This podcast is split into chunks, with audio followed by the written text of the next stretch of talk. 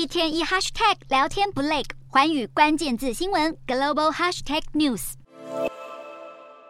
中国第一艘国产航空母舰山东号舞龙舞狮欢庆兔年。然而，在春节来临前，穷兵黷武的中国解放军可是战战兢兢，开着山东号前往南海。中国央视军事频道特别发布这支影片，记录山东舰甲板上多架歼十五战机蓄势待发，展开立体攻防作战科目专攻精练的实战化演练。隔没几天，大连海事局公告，渤海海峡、黄海北部自一月二十九号到二月五号要展开军事任务。就在中方不断出招之际，美国也来了。中国智库南海战略态势感知发布卫星照片，揭露美国尼米兹号航空母舰打击群进入南海，在南沙群岛万安滩以西的海域活动。一月三十日，美国迪卡特号也慢慢航向南沙群岛。只能说美中动作频频。如果这个人到台湾，双方招数是否更多？现在不用管裴洛西邀不邀请，成为美国众议议长的麦卡锡传出春天将访问台湾，兑现选前承诺。对此，不少美国专家力挺到底。部分美国专家认为，美国政府别再把中国的挑衅威胁作为不去台湾的理由。中方也无权对美国官员访问任何国家发号施令。然而，麦卡锡人都还没来。中国已多次文攻武吓，如果众院议长双脚再次踏上台湾的土地，或将向中国国家主席习近平释出什么讯号？